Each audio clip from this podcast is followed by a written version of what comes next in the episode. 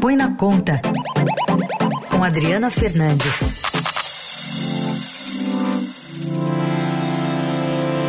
Tudo bem, Adri? Bom dia. Bom dia, Carol. Bom dia, Heisen. Bom dia, ouvintes Bom da Eldorado.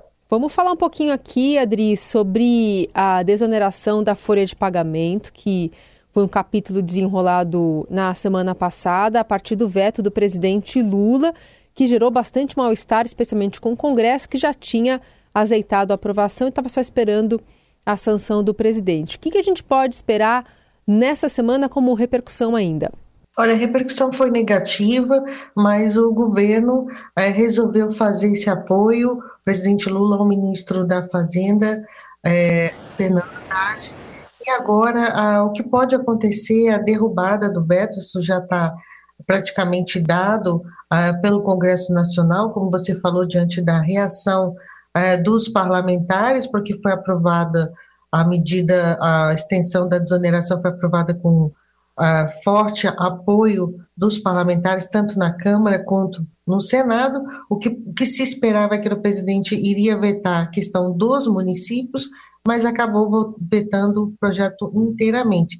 O que, além com veto, é, a questão deve ser levada, ser levada ao Supremo Tribunal Federal pelo próprio, com a derrubada do veto, pelo próprio governo, porque o ministro da Fazenda, Fernando Haddad, chegou a comentar uh, durante o anúncio, a explicação do veto, né, que tratava-se de uma medida inconstitucional. Uh, com essa judicialização, o mais provável é que o governo, uh, mesmo com a derrubada, não faça eh, a, a desoneração, alegando que há um, é, será preciso uma compensação, conforme exige a lei de responsabilidade fiscal, compensação ou com aumento de receita ou com corte de despesa, que o Congresso não aprovou. Esse debate a gente já viu é, no passado e é, se renova mais uma vez agora com todo esse impasse em torno da desoneração. O ponto é que o ministro anunciou uma medidas até o final do ano para desonerar os setores, uma medida compensatória, no sentido de, ah, não vai ter a desoneração, mas vamos aqui é, trabalhar é, por outras medidas, mas os setores, os, os setores afetados não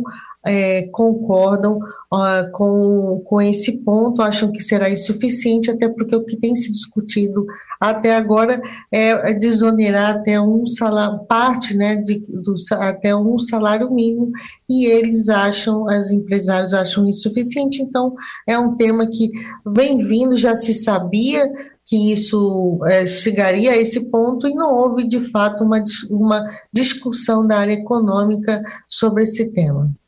Bom, e o, o governo tem como opção uh, que ele está querendo discutir a desoneração só na segunda fase da reforma tributária, Adri?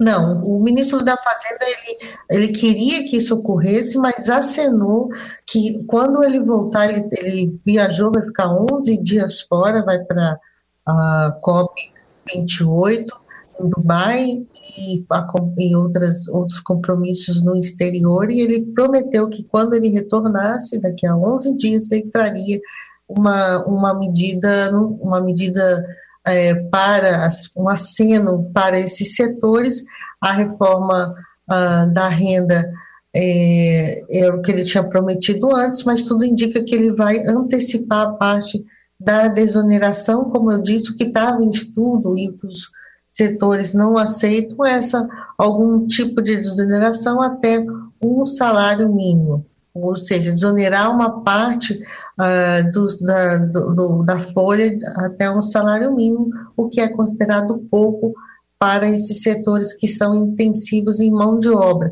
O ponto, Heisen, é que o governo tinha um ano, teve um ano inteiro para fazer uma discussão mais aprofundada, porque sabia que esse era um tema sensível no Congresso e não fez e deixa agora para o final do ano, assim, 45 últimos segundos do segundo tempo do jogo. Porque aí, então, se confirmada a derrubada do veto, é, vai se decidir como é que vai ser paga essa conta. Sim, e é o que é provável e que, e que todo mundo está tá esperando é que vá, ser uma, vá para o Supremo Tribunal Federal no momento que já há todo esse embate né, com o um projeto uhum. aprovado no Senado, é, limitando né, os poderes do, do dos ministros, dos, os, os poderes do, das decisões monocráticas do Supremo Tribunal Federal, que se vê mais um ponto sensível.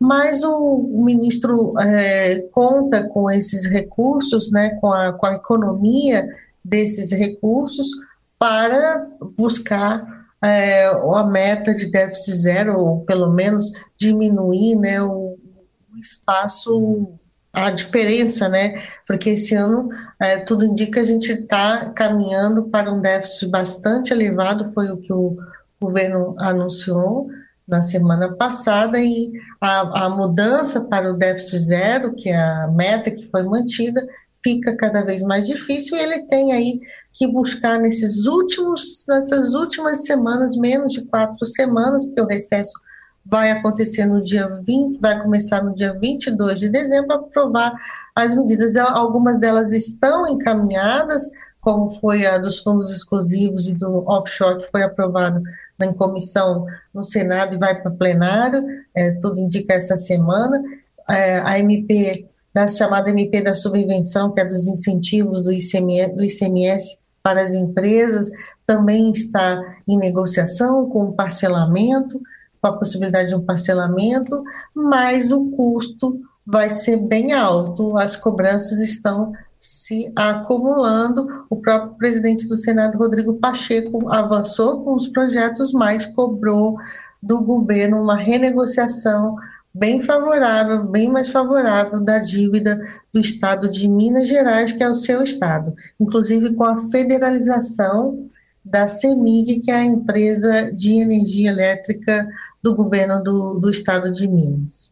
Essa semana, então, é, é paradona mesmo, porque, é, pelo que consta, os presidentes do Senado e da Câmara vão nessa viagem aí com o presidente Lula. Né, vão, é mais uma semana, você vê tudo se, é, tudo se encaminhando por, por aquilo que a gente chama lá em Brasília, é, hoje eu estou aqui em São Paulo, é por isso que eu estou falando lá em Brasília, mas é o que se chama de votação do, do fim do mundo aquelas votações em que elas se acumulam, o custo sai alto, os parlamentares não sabem muito bem o que, o que os detalhes do que estão votando, votando e a gente só vai descobrir no ano que vem. Muito bom. Adriana Fernandes abrindo os trabalhos, dando esse panorama da semana para a gente. Quarta está de volta. Obrigada, Adri.